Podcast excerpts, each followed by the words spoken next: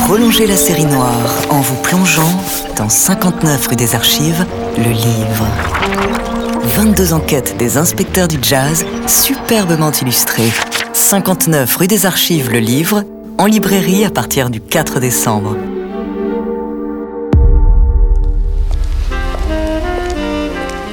TSF Jazz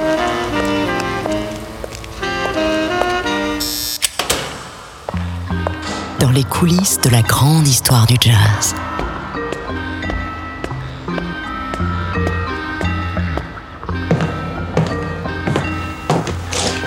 Vous êtes au 59 rue des Archives.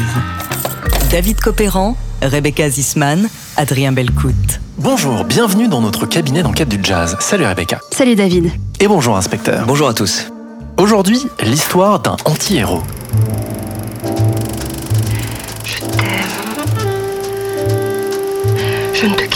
Pas, Julien. Tu sais que je serai là. Avec toi. Oh, je t'aime. Et si je n'entendais pas ta voix, je serais perdu dans un pays de silence. Ce ténor qui serpente autour de la trompette de Miles Davis sur les images en noir et blanc de Louis Malle, c'est Barney Whelan.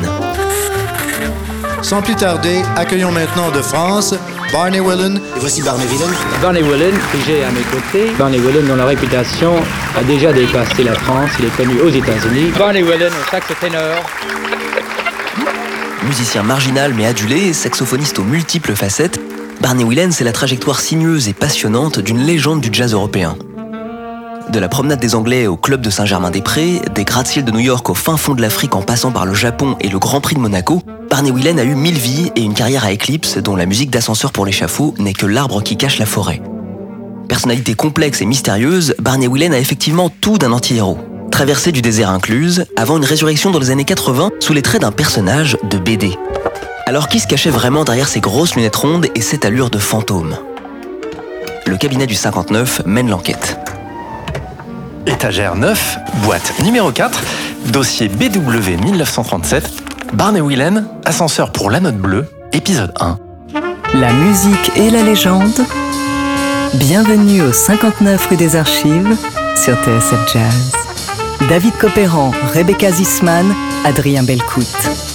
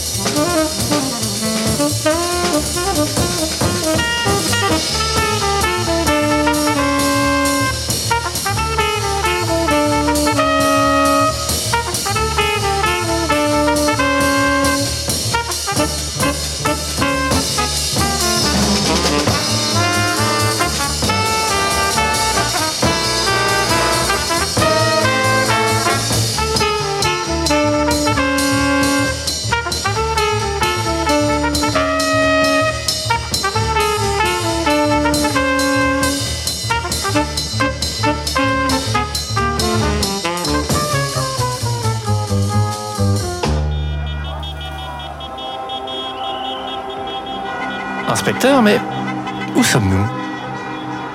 Eh bien, nous sommes sur l'avenue des Champs-Élysées à l'automne 1986. À l'époque, Paris se remet à peine d'une série d'attentats meurtriers. Rue de Rennes, Gare de Lyon, La Défense ou encore rue Marbeuf, tout près des Champs. Septembre noir, peut-on lire en une des journaux.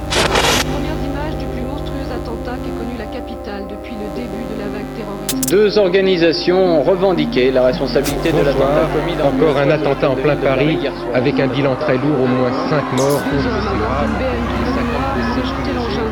Les terroristes ont frappé peu avant 17h30, à une heure où les magasins sont particulièrement fréquentés. L'ambiance est donc à la peur et à la sinistrose.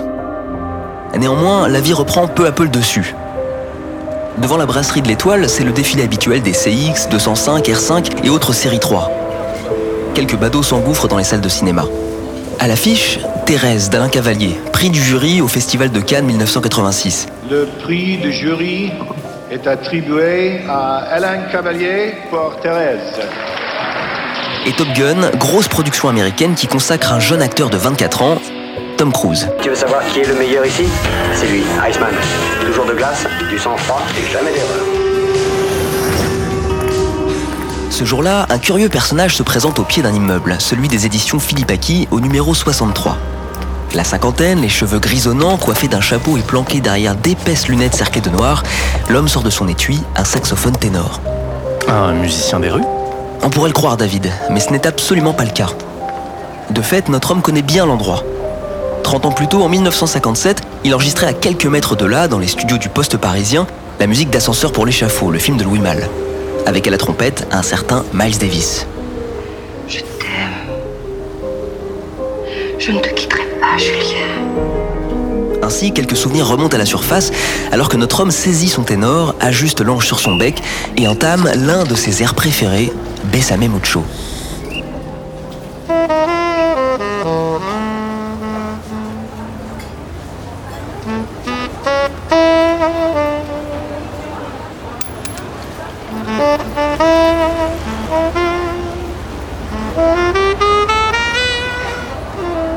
Sur le trottoir, les passants sont au mieux intrigués, au pire indifférents.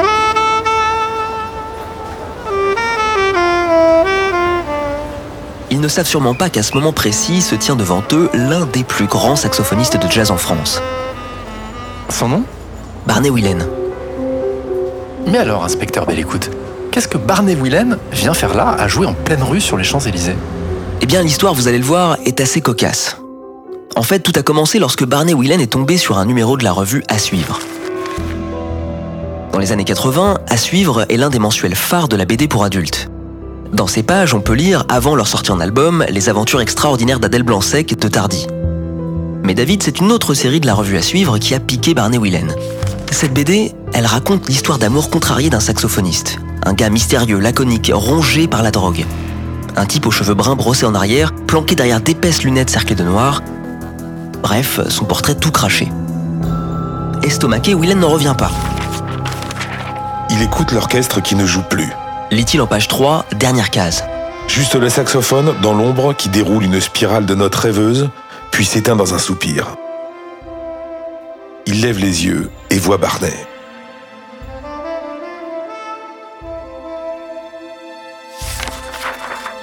Plus aucun doute possible. Le sang de Barney Whelan ne fait qu'un tour. Oui, c'est lui, là, dans cette bande dessinée. Barney et la note bleue, Loustal et Paringo. Mais qui sont ces types et pourquoi personne ne l'a prévenu? Barney, le vrai, se sent piégé. C'est son image, sa personne qu'on a utilisée sans même lui demander sa permission. Alors il a pris son ténor, la seule arme dont il dispose, et il s'est mis en tête d'aller demander des comptes devant le siège des éditions Philippe Aki, où travaille Philippe Paringo, l'un des deux auteurs de la BD. À ce moment-là, Philippe Paringo partage son temps entre rock and folk et l'écho des savanes dont il est le rédacteur en chef. Il fut l'un des premiers grands critiques rock en France, mais il adore le jazz et à la fin des années 50, il lui est arrivé de fréquenter le club Saint-Germain. Il se rappelle avoir été fasciné à l'époque par Barney Whelan et son look de petit étudiant. C'est d'ailleurs ce qui l'a poussé 30 ans plus tard à calquer sur lui les traits de son héros, le saxophoniste de la note bleue. Je l'ai appelé Barney dès la première ébauche du scénario, raconte Philippe Paringo. C'était une grosse erreur car je lui avais déjà pris sa silhouette. Alors j'ai essayé de lui trouver un autre prénom, mais ça ne collait pas, ça sonnait faux. Je ne pouvais plus faire marche arrière. Hmm, héros de bande dessinée malgré lui, on comprend ce qui a poussé Barney Whelan à faire le pied de grue devant l'immeuble des éditions Philippe Aki sur les Champs-Élysées. Où il va finir par rentrer d'ailleurs. Cet après-midi-là, quand je l'ai vu arriver avec ses lunettes et son petit chapeau, se souvient Philippe Paringo, il n'était pas content du tout. Alors je l'ai emmené boire un verre dans un pub juste en bas. Je me sentais coupable de l'avoir utilisé. Pour être honnête, je croyais qu'il avait totalement disparu. On s'est installé dans une petite alcôve, on a commandé un verre et je lui ai demandé où il en était. Tout à coup, j'ai vu ses yeux s'agiter derrière ses lunettes. Il a mis son index devant sa bouche et m'a fait signe de me taire. Et puis, il a pointé du doigt le plafond. Je ne savais pas du tout où il voulait en venir. Alors Barney a chuchoté. Micro, micro. Il m'a dit qu'il était suivi, qu'il était constamment sur écoute. La CIA. Il figurait soi-disant sur la liste des personnes dangereuses. Il était devenu l'ennemi numéro un des États-Unis. Hmm, drôle d'affaire, inspecteur Belle Écoute. Et pourtant, David, Barney Whelan finit par se détendre. En cet après-midi de l'automne 1986, dans ce pub des Champs-Élysées où il fait face à celui qui a créé son double, Barney consent à raconter sa vie. Miles Davis, Saint-Germain-des-Prés, Monte-Carlo, l'Afrique, le désert, Moshi. Bref, la trajectoire curieuse et improbable d'un des meilleurs agents secrets du jazz que la France ait connu.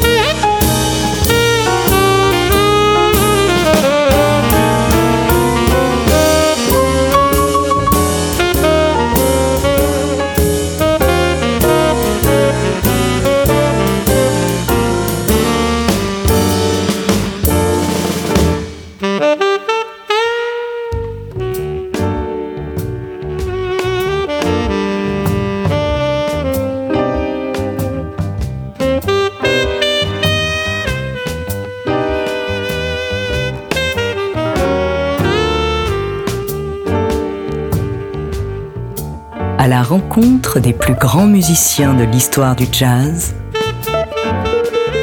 Vous êtes au 59 rue des Archives sur TSF Jazz. David Copéran, Rebecca Zisman, Adrien Belcout.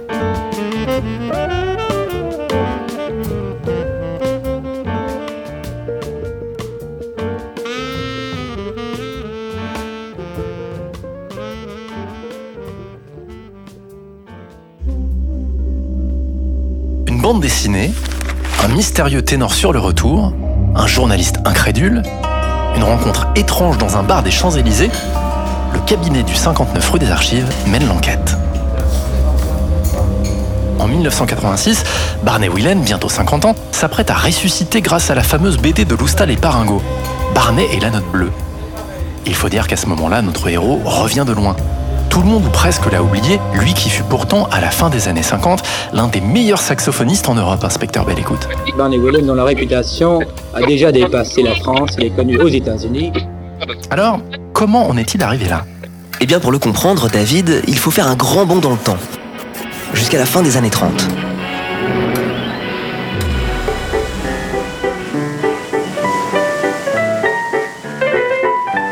Agent Z Où sommes-nous? Là où Bernard Jean Whelan est né le 4 mars 1937.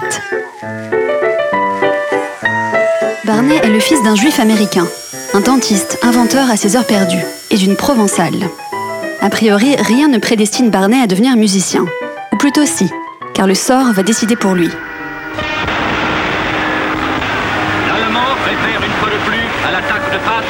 L'ignominie d'une manœuvre qui se doit d'être d'abord l'immolation de trois pays nœuds. Et la voie étant libre, la ligne Maginot débordée, la puissance allemande a frappé vers le centre de la France. En 1940, après la débâcle de l'armée française, les Whelan partent se réfugier aux États-Unis, et plus précisément en Arizona. Changement de décor.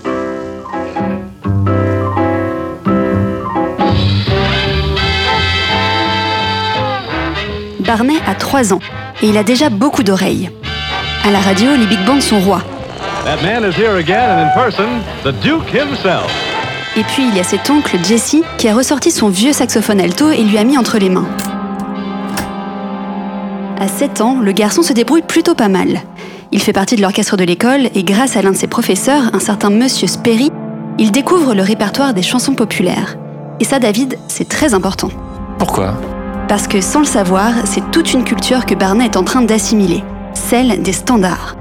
Autrement dit, la grammaire du jazz. Ainsi, lorsque les Whelan finissent par rentrer en France en 1946, Barney a déjà quelques longueurs d'avance. Plus tard, lorsque les musiciens américains débarqueront à Saint-Germain-des-Prés, il pourra dire qu'ils parlent le même langage.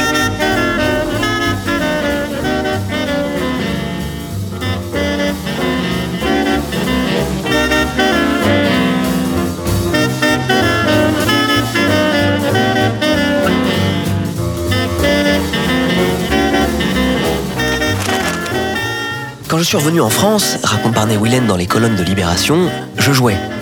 Un peu n'importe comment et aussi n'importe quoi. Seulement quand le jazz est arrivé, j'y étais préparé. Favorisé, d'accord, mais surdoué.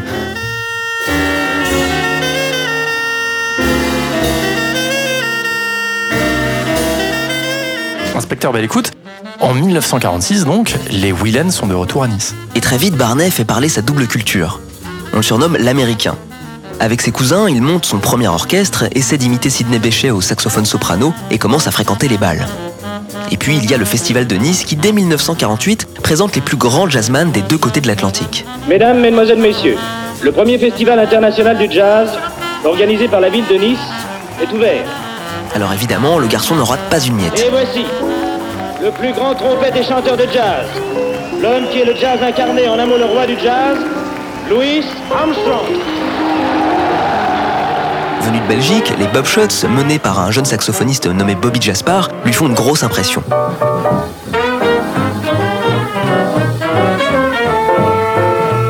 À la sortie du concert, Barney Whelan n'a qu'une idée en tête, il sera musicien.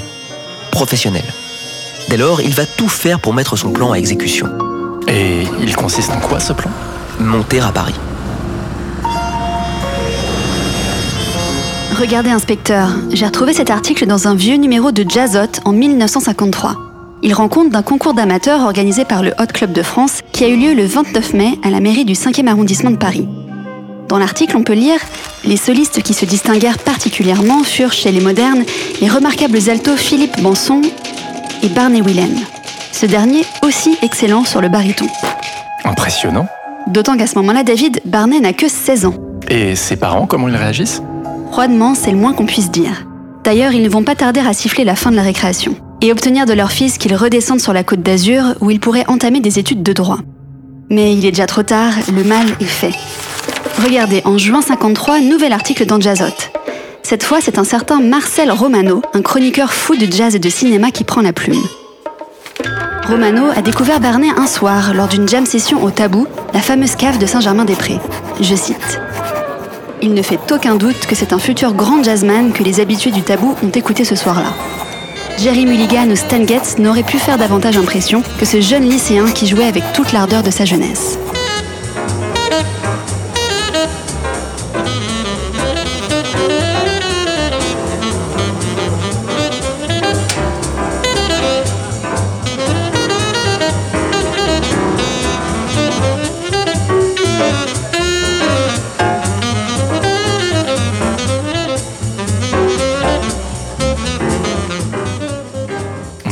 Alors ça y est, Barney Whelan est définitivement repéré Exactement. Mais en attendant, il doit se résoudre à retourner à ses chères études. En 1954, Barney est de retour à Nice. Il a 17 ans. Préparer le bac, d'accord, mais il ne peut s'empêcher d'aller jouer dans les rares boîtes en ville. Une fois de plus, les observateurs sont sciés par tant d'aisance et de style de la part d'un adolescent qui est en avance sur tout le monde. Son talent, il ne s'en rend même pas compte, s'exclame un correspondant de Jazzot. Heureusement, inspecteur, d'autres s'en rendent compte pour lui. C'est vrai que tout le monde le surveille. Barney, qui a juré de mettre la musique entre parenthèses, n'y tient plus. En octobre 1954, les allers-retours reprennent entre Nice et les caves de Saint-Germain à Paris. Mieux, c'est dans un petit club du premier arrondissement, au 18 rue Thérèse, le Ringside, ouvert par le boxeur américain Sugar Ray Robinson, que Barney va faire une rencontre décisive. Celle d'un pianiste de 12 ans son aîné qui va immédiatement le prendre sous son aile. Son nom? Henri Renaud. L'époque, Henri Renaud a déjà beaucoup d'expérience. Il joue avec les Américains, fréquente les studios d'enregistrement et revient d'un court séjour à New York. Intrigué par le son du jeune homme, il lui propose la place de ténor au sein de son quintet. Mais il y a mieux. Les 26 et 28 octobre, le label Swing organise deux séances avec le grand batteur Roy Haynes, alors de passage à Paris. Et c'est Henri Renaud qu'on appelle pour mettre au point le groupe qui va l'accompagner. Barney est évidemment de la partie.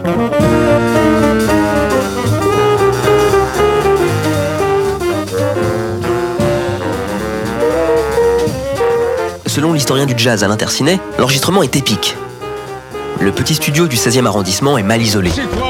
Sur les coups de 23 heures, appelé par les voisins, la police débarque pour mettre fin au tapage. Il n'empêche, musicalement parlant, l'opération est une réussite. Et l'orchestre, un bel amalgame entre jazzman français et américain. Outre Henri Renaud au piano, on retrouve Jimmy Gourlet à la guitare et Jay Cameron à la contrebasse. Tous deux viennent de s'installer en France.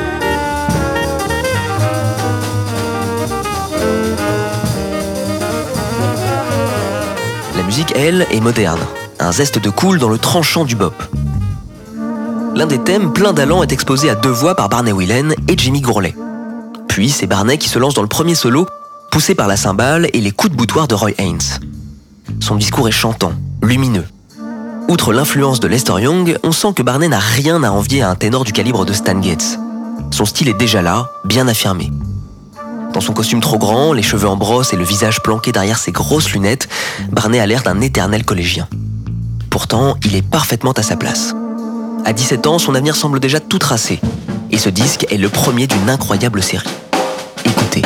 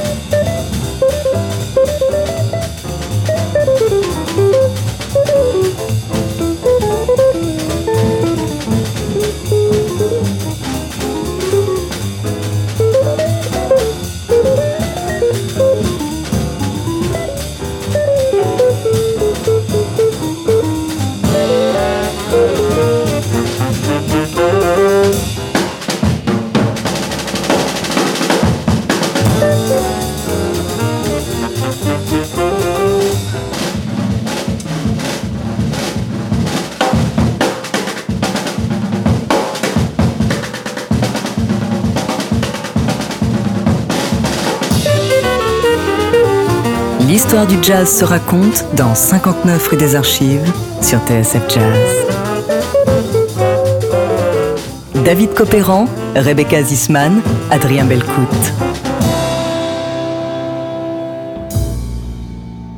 Ténor, jazzman et anti-héros, flashback sur Barney Whelan, premier épisode au 59 rue des Archives.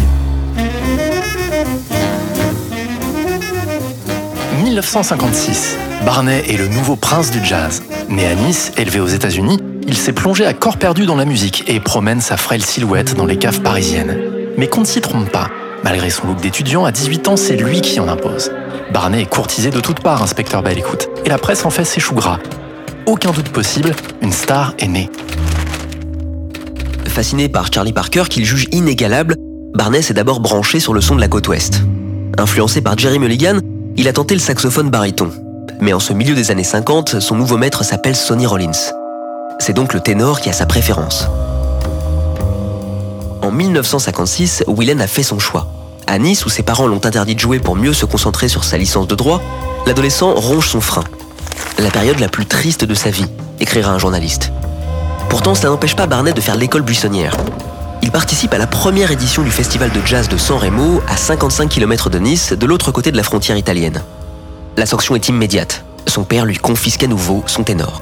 Hmm, Barney Whelan serait-il perdu pour le jazz? Non, loin de là. Son année terminée, il plie bagage et remonte à Paris avec une furieuse envie d'en découdre. À l'été 1956, Barnet est prêt à écrire la bande originale de L'âge d'or de Saint-Germain-des-Prés. Et ce à Jean Z grâce à son plus fervent supporter, Marcel Romano. Souvenez-vous, Marcel Romano, c'est celui qui écrit l'un des premiers articles sur Barnet lorsqu'il l'a découvert deux ans plus tôt au Tabou. Personnage influent, il a pris les rênes du Club Saint-Germain, dont il assure la direction artistique. C'est donc assez naturellement qu'il engage Willen au sein du groupe Maison, avec René Ortreger au piano, Benoît Kersin à la contrebasse et Jean-Louis Vial à la batterie.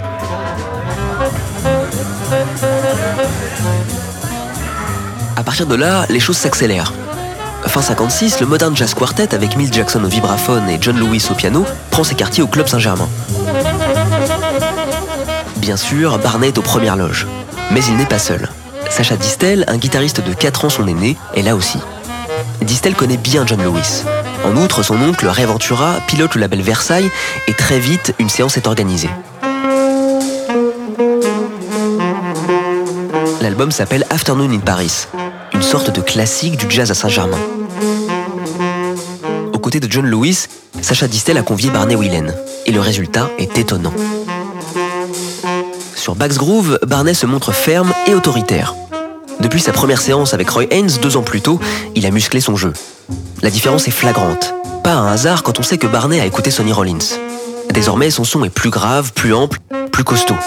À tel point que Leonard Feder, le grand critique américain, écrira dans les colonnes de Downbeat Willen, prodige de 19 ans, pratique un jeu ténor dont la sonorité pourrait par instant être confondue avec celle d'un baryton.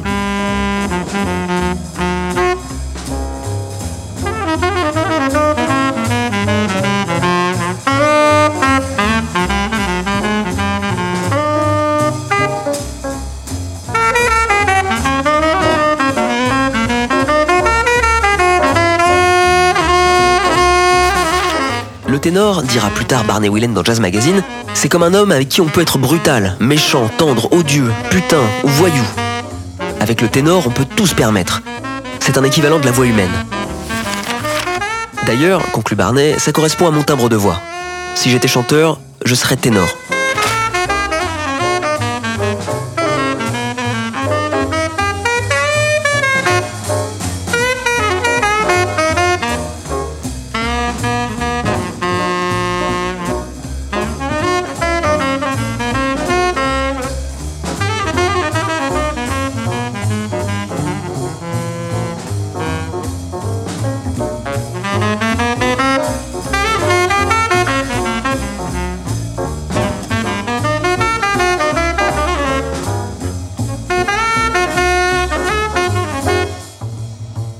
Belle écoute, ce disque avec Sacha Distel et John Lewis, il va faire énormément pour la réputation de Barney Whelan. Bien sûr.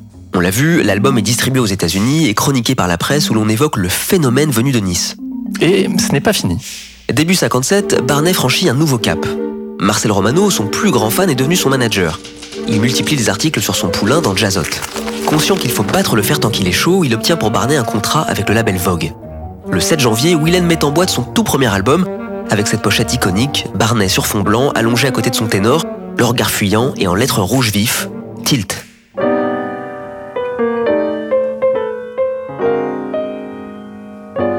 L'album Tilt est divisé en deux faces. La première est consacrée au standard. On y trouve cette jolie version de Nature Boy au vibrato intense et aux traits légèrement abrupts.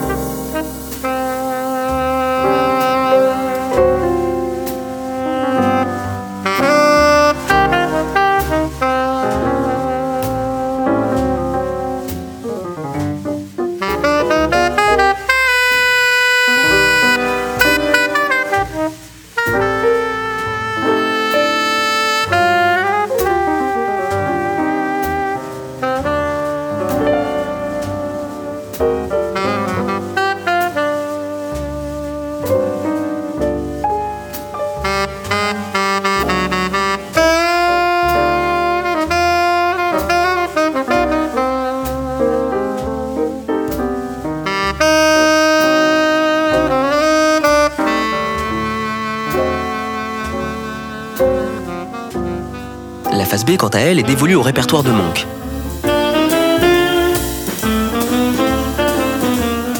La force et la rugosité de Barnet évoquent Sonny Rollins.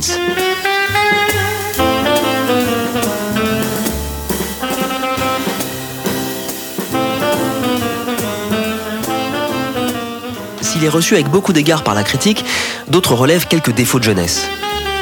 Il faut dire que Barnet n'a même pas 20 ans.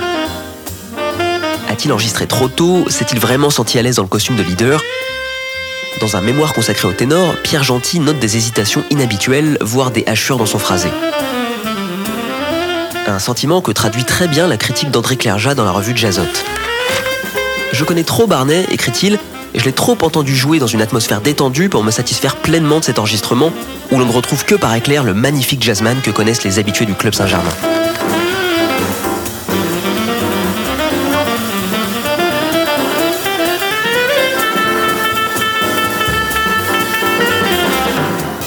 Club Saint-Germain, inspecteur, j'ai l'impression que c'est là qu'il faut être. Et c'est d'ailleurs là que Barnet va faire une rencontre déterminante. Une rencontre qui va le marquer à jamais. Regardez ces photos, inspecteur. Elles ont été prises dans l'antre de la rue Saint-Benoît. Sur ce très beau cliché signé Jean-Pierre Leloir, c'est le batteur Kenny Clark qu'on voit au premier plan. Et cet homme qu'il regarde par-dessus son épaule, bien habillé, les yeux clos, en pleine concentration, C'est Miles Davis? Bien sûr.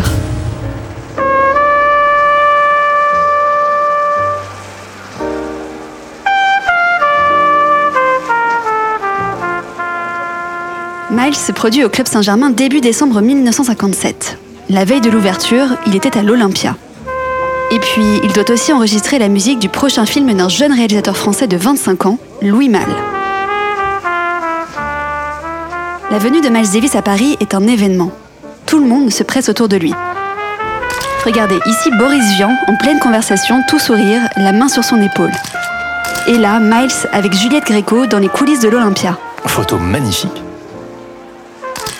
Toujours au Club Saint-Germain, René Urtreger qui accompagne Miles au piano. Et là, à gauche, avec ses lunettes et son air appliqué, tenant son ténor en biais, un peu comme Lester Young, Barney Whelan.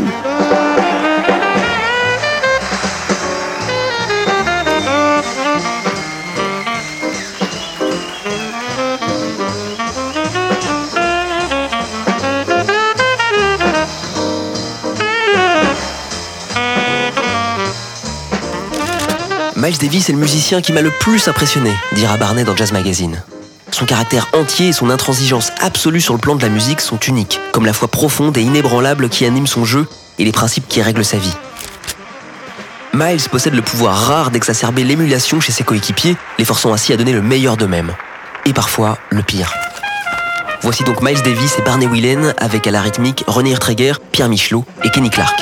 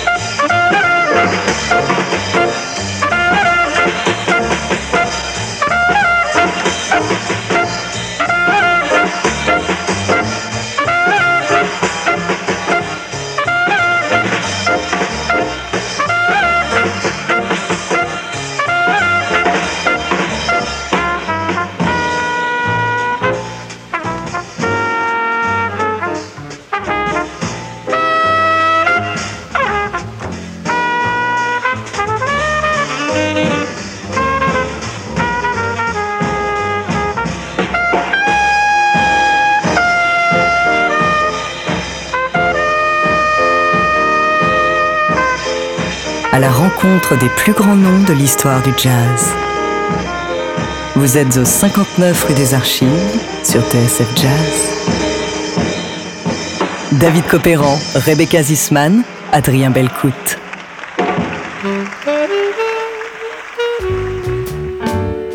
Ascenseur pour la note bleue. Barney Whelan ou la saga d'un ténor culte, cette semaine dans 59 rue des Archives.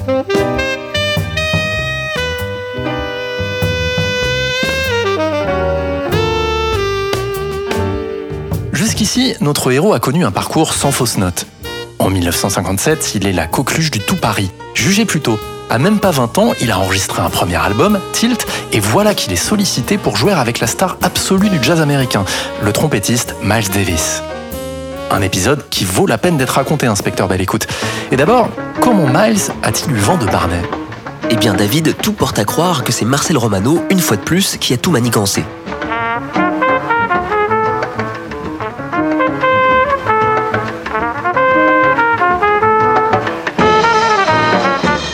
L'agent de Barney Whelan est à l'origine de la venue de Miles en Europe à l'hiver 57. Une tournée qui doit passer par Bruxelles, Amsterdam et Paris. Marcel Romano est allé en personne chercher le trompettiste aux États-Unis. Et c'est lui qui a proposé une rythmique européenne pour l'accompagner. Sans surprise, René Urtreger, qui a déjà joué avec Miles en 1956, remplit le piano. Et lorsqu'il s'agit de trouver un saxophoniste, Marcel Romano joue des coudes pour imposer son poulain, Barney Whelan. Du reste, l'idée est loin d'être saugrenue. Avec son son costaud, sa connaissance des standards et son goût pour le moderne, Barney a tout du bon casting. Pourtant, inspecteur, j'ai lu quelque part que la relation entre Miles Davis et Barney Whelan avait été fabriquée. Qu'est-ce que ça veut dire? Eh bien, c'est vrai que Marcel Romano a tendance à exagérer, à grossir un peu le trait. Dans les notes de pochette de Tilt, par exemple, il décrit Barney comme le Sidney Bechet du jazz moderne, assailli par des fans en transe qui l'ont porté en triomphe lors d'un concert à Versailles, ce que personne n'a pu vérifier. Alors, quand deux paragraphes plus tôt, le même Romano fait dire à Miles que Barney est le meilleur jazzman qu'il a entendu en Europe, on a le droit d'être sceptique. Quand bien même ses propos sont authentiques, le pianiste René Urtreger, lui, apporte un autre éclairage. Selon lui, Miles va se montrer plutôt cassant avec Barney, ce jeune blanc-bec qui roule des mécaniques et se la joue cool avec ses grosses lunettes. Miles était extraverti et Barney introverti, raconte Patrick, le fils de Barney Whelan. Ils avaient deux profils différents, mais ils partageaient la même agressivité au sens créatif du terme. Ce qui est sûr en tout cas, c'est que Marcel Romano a de la suite dans les idées et qu'il fait de la venue de Miles Davis à Paris un véritable feuilleton. Quant à Barney Whelan, lui se montre plus pragmatique. De la tournée avec Miles, il retiendra l'exigence d'une star qui ne fait pas de quartier. Si l'on avait le malheur de manquer d'inspiration, dit Barney, il se bouchait les deux oreilles, méchamment. Alors, on s'appliquait.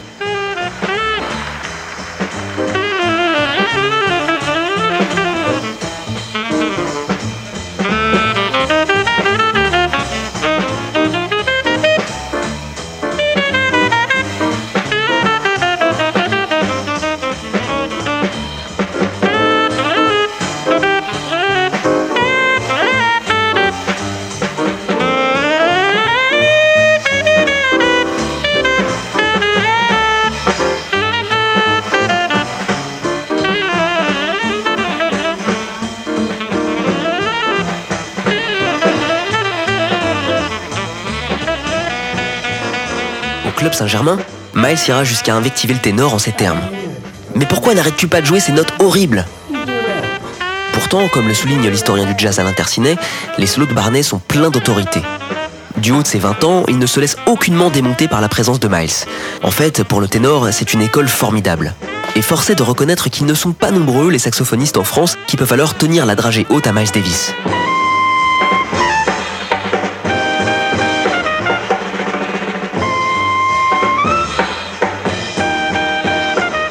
De ce voyage initiatique qui va durer quelques semaines avec des concerts à Amsterdam, à l'Olympia et au Club Saint-Germain, le point d'orgue est sans aucun doute la séance organisée au poste parisien dans la nuit du 4 au 5 décembre 1957. Ascenseur pour l'échafaud? Tout juste.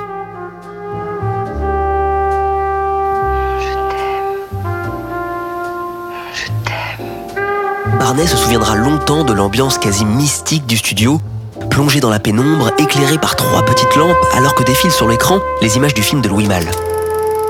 Je ne te quitterai pas, Julien. Je t'aime. Si je n'entendais pas ta voix, je serais perdu dans un pays de silence. C'était pas très courageux. Pourtant, à Jean Z, Barney Whelan n'y interviendra qu'à dose homéopathique, par petites touches.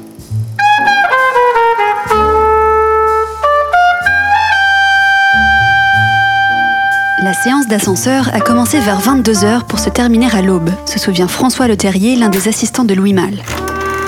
Je t'attendrai à la terrasse du Royal Camé, comme d'habitude. Les travelling sur Jeanne Moreau errant dans la nuit des Champs-Élysées, devant les vitrines éclairées ou entrant dans les bars, à la recherche de son amant assassin, défilaient, montés en boucle sur l'écran.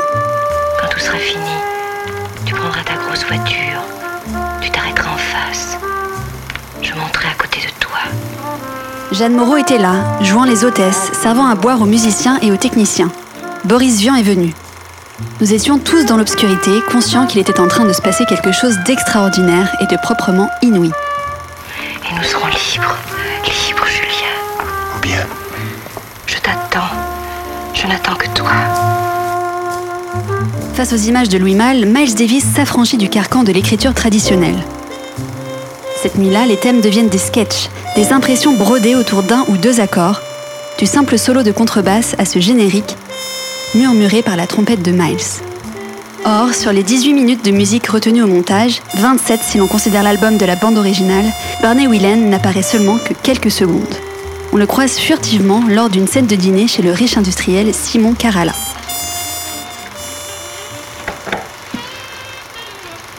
Non, il n'aime pas le champagne. Oh, vous m'attristez si j'avais su que vous ne supportez pas le champagne. Je ne me pas peur. Ou encore dans cette séquence du bar sublimée par la présence de Jeanne Moreau.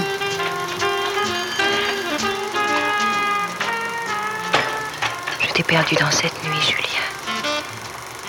Il fallait te laisser tranquille. Ne pas t'embrasser. Ne pas caresser ton visage.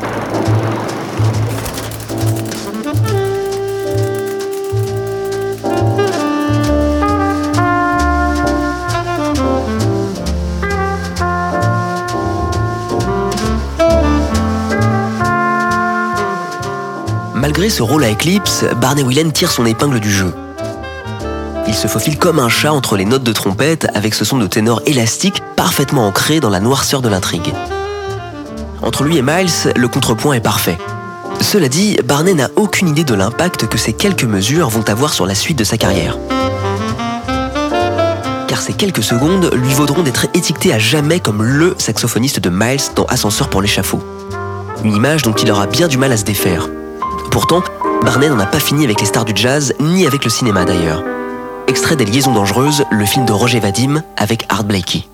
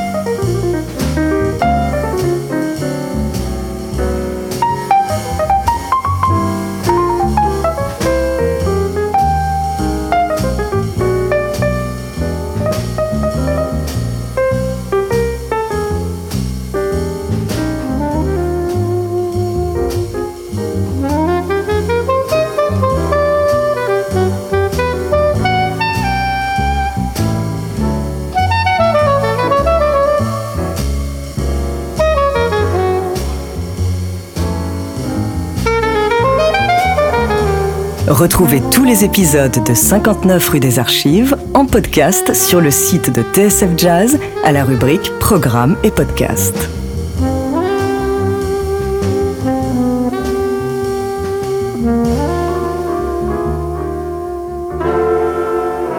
Barney Whelan, l'étoffe d'un anti-héros, premier épisode. Vous êtes au 59 rue des Archives. Barney, c'est l'histoire d'un gamin de 20 ans qui débarque en plein âge d'or du jazz à Paris. C'est Miles Davis, le Club Saint-Germain, la musique d'ascenseur pour l'échafaud, autrement dit, l'ascenseur pour la gloire. Or, il a beau avoir appris le jazz en cours accéléré, Barney Whelan reste ce jeune homme secret, mystérieux, un gosse perdu dans la foule des grandes personnes, peut-on lire dans la presse. Un styliste merveilleux en tout cas, qui ne jure que par son ténor et ne veut pas se laisser mettre en cage à Jean Z.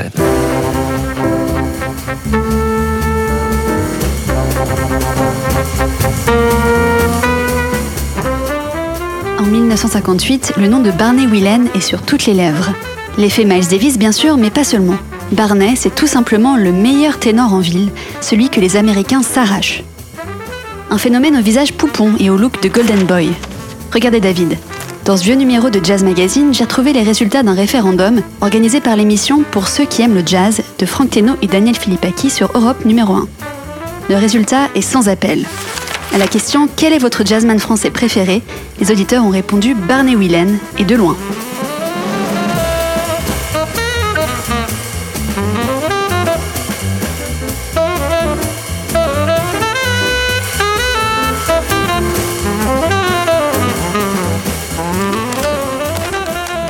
Hmm, 2000 points d'avance sur le second, Martial Solal, en effet, c'est sans appel.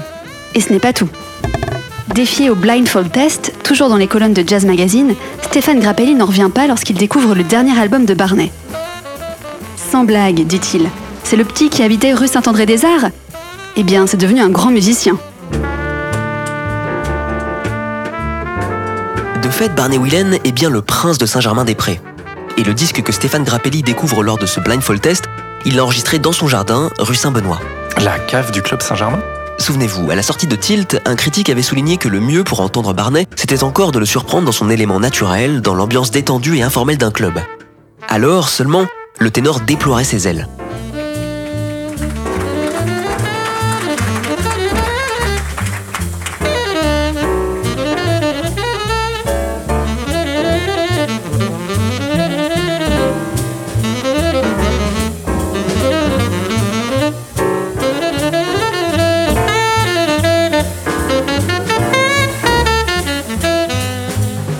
S'intitule Barney. Sans aucun artifice, il a été capté en direct dans la cave du Club Saint-Germain en avril 1959. L'occasion pour le ténor de s'afficher avec une star montante de la trompette, l'américain Kenny Dorham et son compatriote le pianiste Duke Jordan.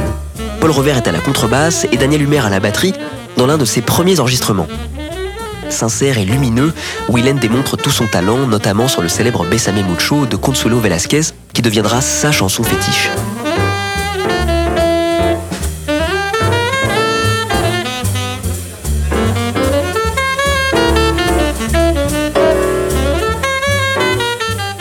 Tout à l'heure vous disiez que Barney n'en avait pas fini avec le cinéma. Absolument. Il faut dire que la BO d'Ascenseur pour l'échafaud a ouvert la brèche. Jean-Luc Godard, Jean-Pierre Melville ou encore Roger Vadim, la génération montante du cinéma français voit dans le jazz une façon inédite et moderne de rythmer ses films.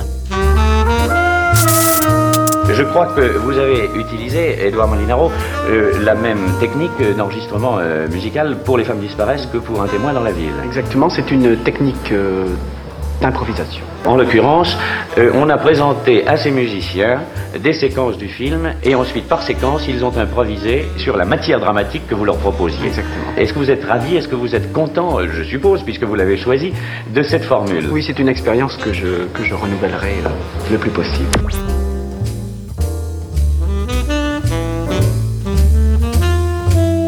En avril 59, Édouard Molinaro, lui, termine le montage de son nouveau polar, Un témoin dans la ville. Sur l'avis de Marcel Romano, conseiller artistique du film, il engage Barney Whelan, Kenny Dorham et toute la bande du Club Saint-Germain. Je répète, le 325 vient d'être repéré et pris en chasse par un de nos camarades. Moins crépusculaire que la musique d'ascenseur pour l'échafaud, la BO d'un témoin dans la ville en reprend tout de même un certain nombre de codes. Tempo traînant, accords minimalistes ou encore utilisation des modes.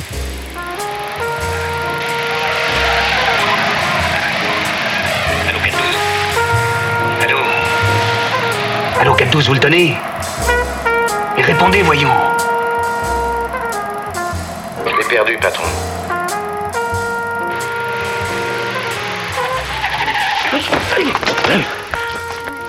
À ce moment-là, Barney a participé à la musique d'un autre film de Molinaro. Des femmes disparaissent avec Art Blakey et ses Jazz Messengers. J'y comprends rien. Je passe et ce type me saute dessus. Alors, allons, du calme. Il est papier, vite. Mais David, la bande-son qui va le plus faire jaser est celle d'un film tourné au même moment par Roger Vadim et sur lequel l'incontournable Marcel Romano joue le rôle de superviseur technique. La nouveauté, non seulement le jazz va servir d'accompagnement au film, mais on verra aussi les musiciens à l'image, la musique devenant partie intégrante de l'histoire. La sublime Jeanne Moreau est une fois de plus de la partie. Et ce film, c'est Les Liaisons Dangereuses. Peut-on savoir quelle beauté vous attire dans les parages? Encore un secret. Tu te rappelles tous ceux qui sont mariés quand nous étions étudiants? Ils sont presque tous divorcés. Nous nous savons aimer.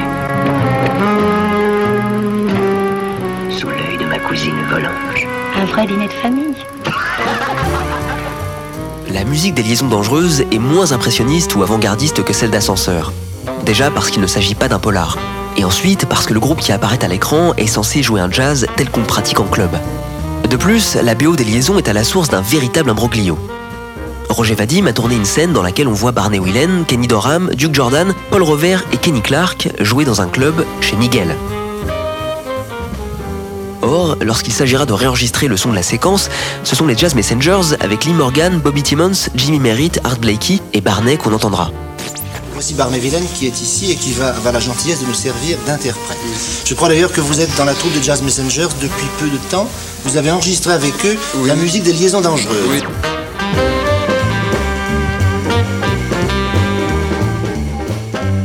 Et ce soir, justement, le premier morceau qui sera entendu est un extrait de la musique composée pour Art Blakey pour le film Liaison dangereuse 1960. C'est un excellent thème, très prenant, intitulé No Problem.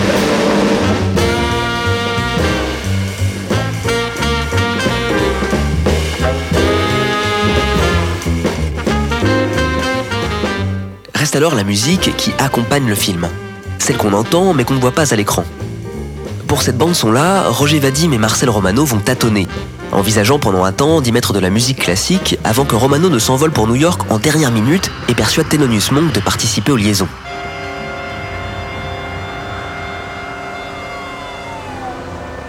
Ainsi, le 27 juillet 1959, Monk entre en studio à New York.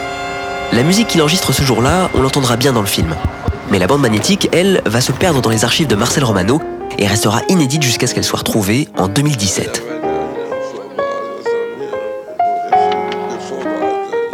On y entend de merveilleuses compositions de Monk, interprétées par son quartet d'alors avec Charlie Rouse au ténor, Sam Jones à la basse et Art Taylor à la batterie. Mais David, Marcel Romano n'est pas venu seul à New York.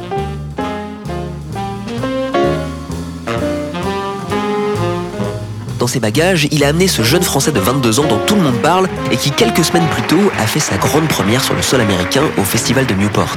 And on tenor saxophone, in his first American appearance, Barney. Un tout jeune homme qui est en passe d'entrer dans la cour des grands. Il s'agit évidemment de Barney Whelan. Barney Whelan, pourquoi êtes-vous parti aux États-Unis cet Je été suis allé participer au festival de jazz de Newport. De l'autre côté, j'ai Marcel Romano qui partait aussi cet été aux États-Unis pour des matières qui concernent le jazz de très près et le cinéma aussi, n'est-ce pas Marcel? Exactement, c'était pour réaliser la musique du film Les Liaisons Dangereuses, 1960.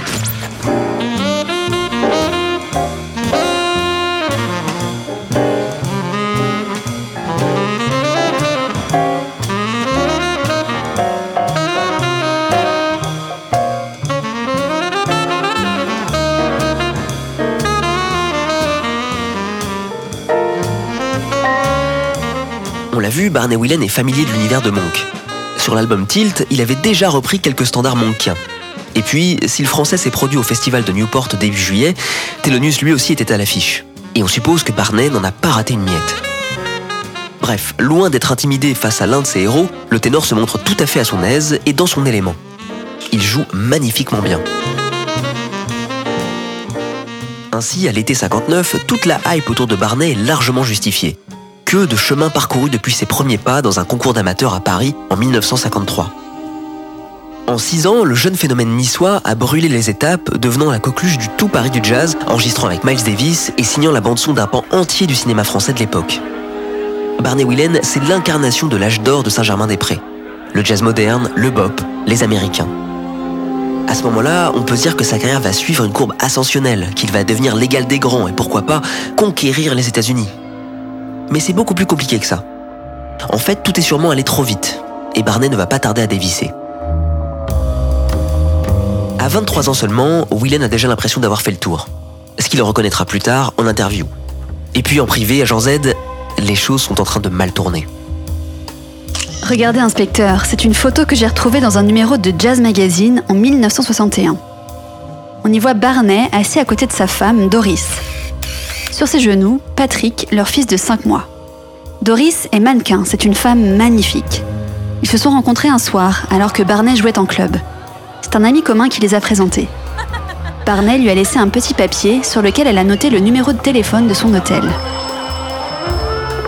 Dans l'article de Jazz Magazine, on apprend que Barney, je cite, aime beaucoup seconder sa femme dans les tâches de puériculture et que sa vie est rythmée par les biberons purés et bouillis de compositions différentes. Le couple s'est installé en Suisse, à Bottmingen, dans la banlieue baloise.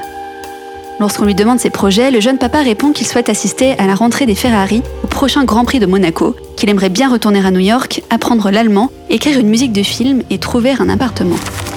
Or, les choses ne vont pas se passer comme prévu. En fait, l'installation à Bâle ressemble à une mise au vert forcée. Ultime tentative de sauver un mariage au bord de la rupture. Selon le journaliste Tom Péchard, si Barney a quitté Paris, ce n'était pas par choix.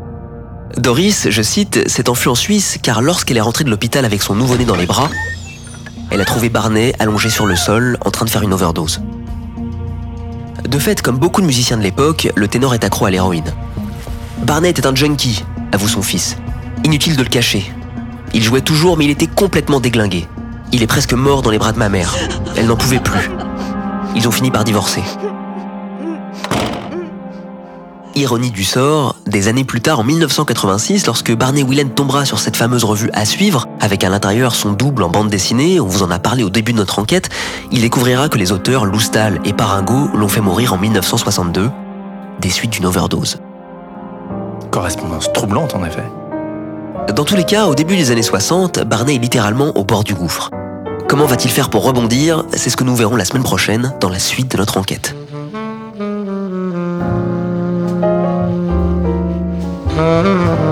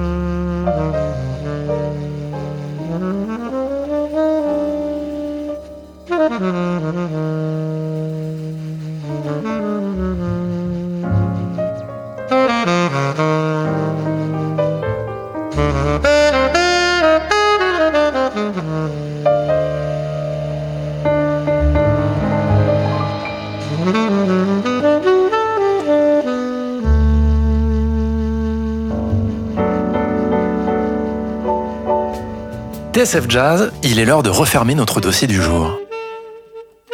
Barney Whelan, Ascenseur pour la note bleue, premier épisode. Mais avant de prendre congé de vous, agent Zisman, quelques idées pour tous ceux qui voudraient prolonger notre enquête. Rebonjour Rebecca. Rebonjour David, inspecteur. Côté livre d'abord.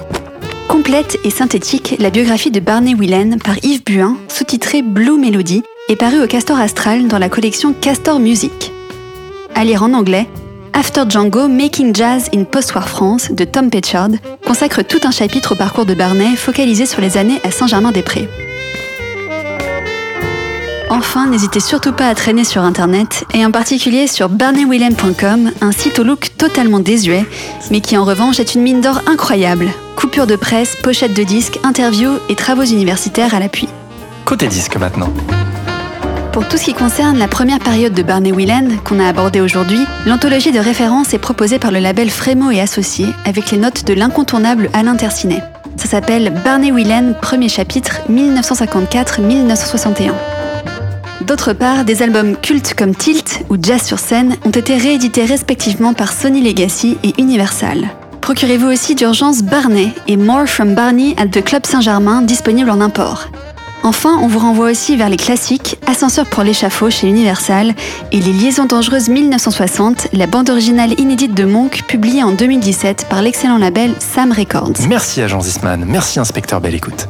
Une accolade à Frédéric Goati pour nous avoir ouvert les archives de Jazz Magazine, ainsi qu'à Daniel Richard et Jordi Pujol du label Fresh Sound. Merci également à Philippe Paringo, co-auteur de la BD Barnet et la Note Bleue pour son témoignage, et pour finir, à Patrick Whelan. 59 rue des Archives, une émission réalisée par Eric Holstein avec le précieux concours de Théo Seki. Toutes nos enquêtes en podcast sur le www.sfjazz.com et sur l'iTunes Store d'Apple. N'oubliez pas d'éteindre la lumière en partant et surtout, gardez les oreilles grandes ouvertes. Salut Adrien, salut Rebecca. Salut David. Et à la semaine prochaine.